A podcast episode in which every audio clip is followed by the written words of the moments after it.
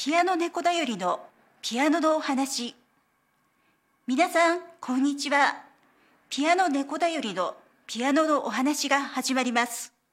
この番組ではよくピアノレッスンに取り上げられるクラシック音楽の作曲家の作品を私ピアノ猫だよりの演奏を交えてご紹介します。作曲家の話や私が弾いた時の感想ピアノ演奏はスマートフォンで自撮りしたもので何とも手作りといった感じです。耳で聞く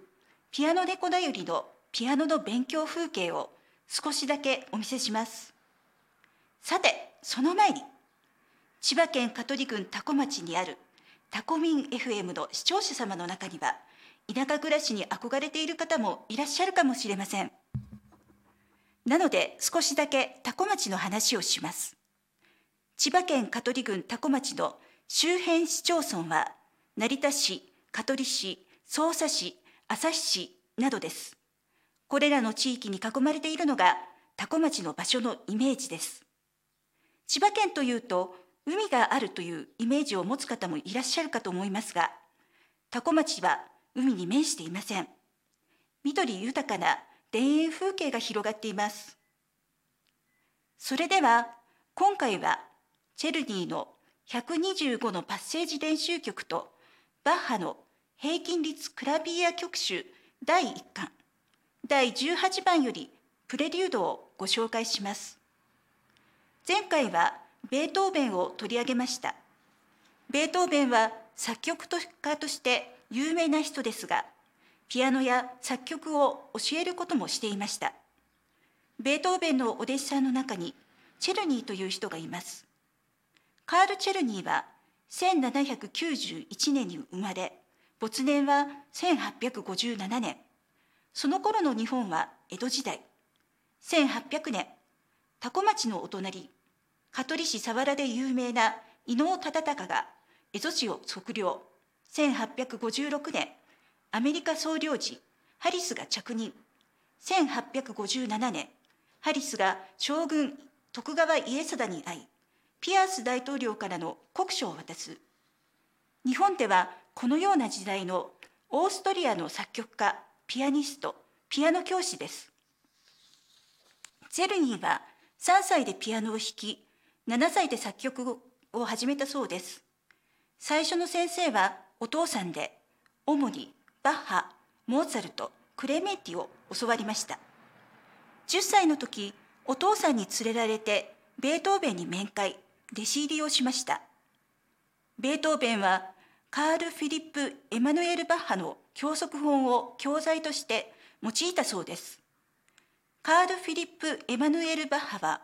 普段私たちがバッハと呼んでいるヨハン・セバスティアン・バッハの次男です。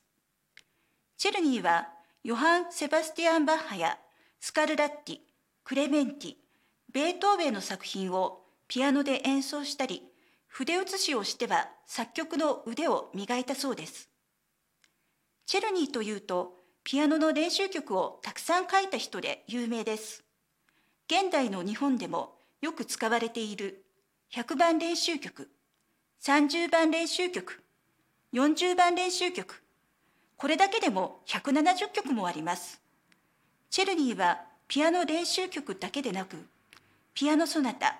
交響曲室内楽宗教曲など多くの作品を残しましたチェルニーの練習曲というと皆さんはどのような曲を思い浮かべますか？チェルニー作曲125のパッセージ練習曲より第3番と第4番をお聴きください。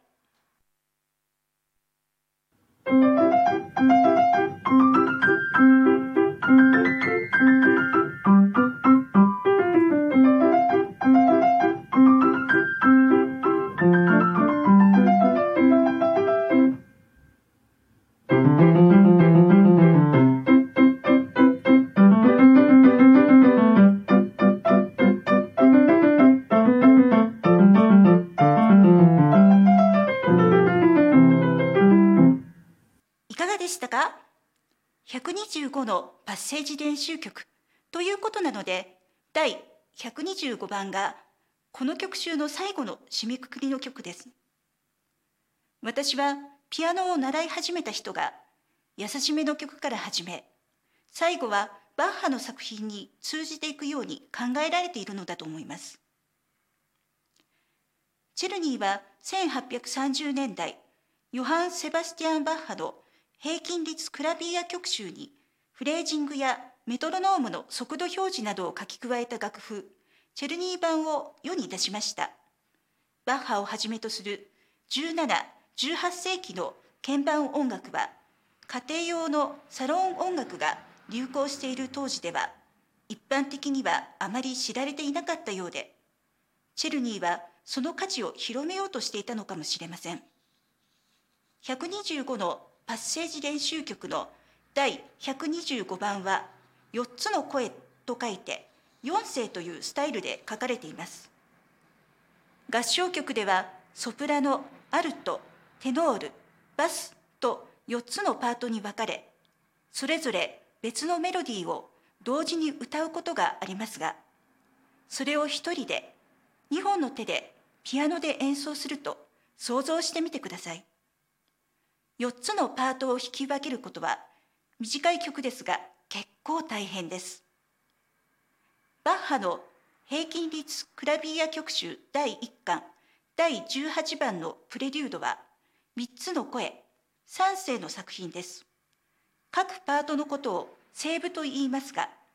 この声部の弾き分けを学ぶと伴奏よりメロディーを際立たせることができるようになります。今回バッハの作品はチェルニー版ではなく別の楽譜を使って演奏していますそれではチェルニー作曲125のパッセージ練習曲第125番バッハ作曲平均率クラビア曲集第1巻第18番よりプレリュード2曲続けてお聴きください。